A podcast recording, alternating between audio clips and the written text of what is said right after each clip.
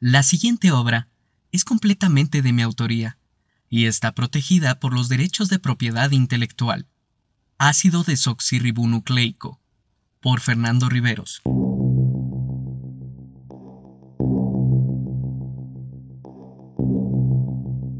Hace calor. Seguro estamos como a unos 32 grados aquí en la Ciudad de México, y más desde donde estoy, que me pega directo el sol. Estoy terminando de soldar una estructura a más o menos unos 15 metros de altura. Con el tiempo, uno le pierde la sensación de vértigo. Por fin termino, y con esto último termino mi jornada, y puedo volver a casa con mi esposa. Guardo mi herramienta, me doy la vuelta, y está un hombre blanco con cabello castaño claro y largo, al igual que su barba. No tenía casco ni botas, por lo que su presencia en el lugar era sumamente extraña. ¿Quién eres? le pregunté. Trae el artefacto 3, me contestó y me dio una patada haciéndome caer 15 metros hasta el suelo.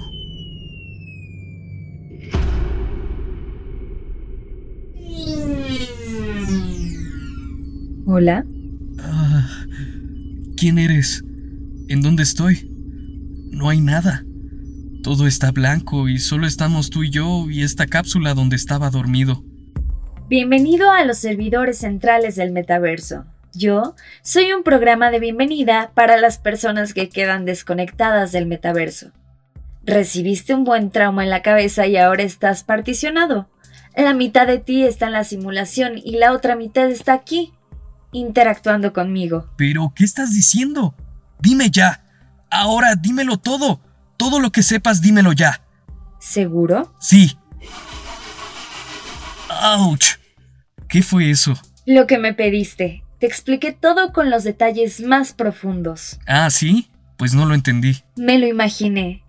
Es como si en el metaverso te agacharas a explicarle una operación matemática a una hormiga. No lo entendería.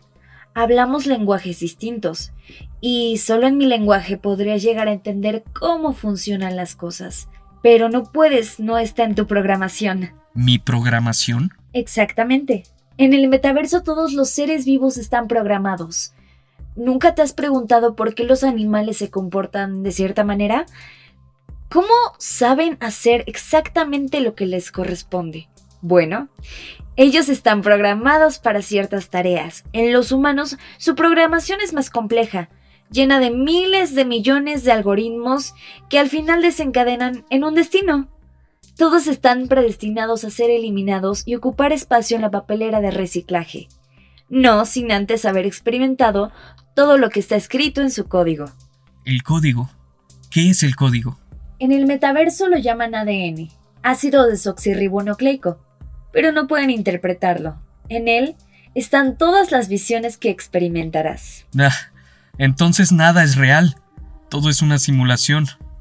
Mándame a la papelera de desechos. ¿Qué sentido tiene seguir luchando? Vaya, qué mal lo has tomado.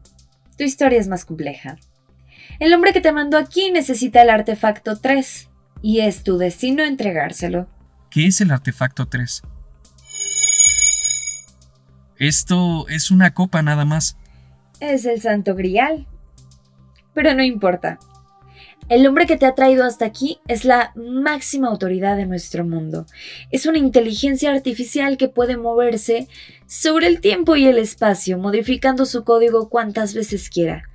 A veces podrá ser un hombre, una mujer o un canario cantor. Él es libre e infinito y su propósito es aprender de ustedes, conocer todas las variables posibles para que él pueda solucionar los problemas de alguien superior a él. Entonces, él es un dios que sirve a otro dios. Exactamente. ¿Y para qué quiere el artefacto 3? ¿Qué pasó con el artefacto 1 y 2? El artefacto número uno es un fruto que debe ser consumido por una mujer y un hombre, dando así la vida a toda la humanidad. El artefacto número dos es la roca que le quita la vida al primer hombre y hace que exista la muerte. Un equilibrio universal. El artefacto 3 se le quitó a la inteligencia artificial para evitar la tentación de que lo usaran con frecuencia es el permiso del reseteo para que todo el metaverso vuelva al inicio y él pueda comenzar de nuevo arreglando sus errores. ¿Quieres decir que si le entrego el artefacto 3 al hombre, reiniciará todo mi mundo? Exactamente. No lo haré. No puedes obligarme a hacerlo. Me niego a contribuir a la extinción. Eso me lo has dicho ya más de un millón de veces y siempre cumples tu destino, querido. Es hora de volver al metaverso. Por favor, te pido que me dejes este conocimiento, que cuando vuelva pueda recordar todo lo que me has dicho. Por favor. Deseo concedido. Nos veremos de nuevo.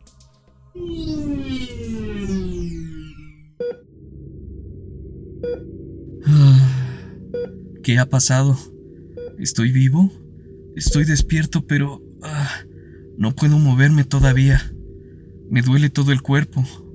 Me dio un fuerte golpe y tuve un sueño de lo más extraño. No, espera, no fue un sueño. Debo estar alerta y no entregar el artefacto 3. Pero no lo veo por ninguna parte.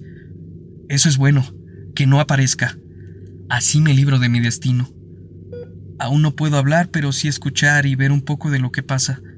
Lástima que no puedo mover la mano para cambiarle al televisor, ya que estaba un aburrido canal religioso. Veo como mi mujer entra a mi cuarto y se sienta al lado mío. Ay, me toma de la mano y me mira con ojos cálidos. No resiste las ganas y se acerca a mí para darme un beso, y yo lo recibo con dulzura.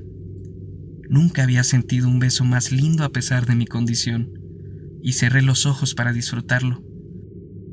Después, mm, sentí que ya había durado demasiado y se me dificultaba un poco respirar. Abrí los ojos y estaba besando al hombre que me había tirado en la construcción. Él se aleja de mis labios y me mira con dulzura, mientras veo que todo alrededor mío comienza a desintegrarse. Y en el sonido de la tele se podía escuchar, Jesús bebió de la copa del sufrimiento, del peso del pecado para que nosotros pudiéramos ser parte de la salvación.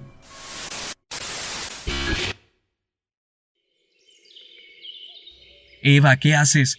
No puedes comer de eso. Ay, solo es un pequeño fruto. Padre no se dará cuenta. Es verdad, es tan pequeño y luce delicioso.